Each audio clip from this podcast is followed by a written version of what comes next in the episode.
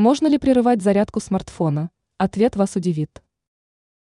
Некоторые владельцы смартфонов убеждены, что прерывание процесса зарядки негативно сказывается на батарее. Однако эксперты считают иначе. Рассказываем, как заряжать телефон, чтобы аккумулятор прослужил долго. Можно ли прерывать зарядку смартфона? Прерывая процесс зарядки телефона, вы никак не вредите аккумулятору. Современные телефоны нет необходимости заряжать до стопроцентного уровня, как гаджеты предыдущих поколений.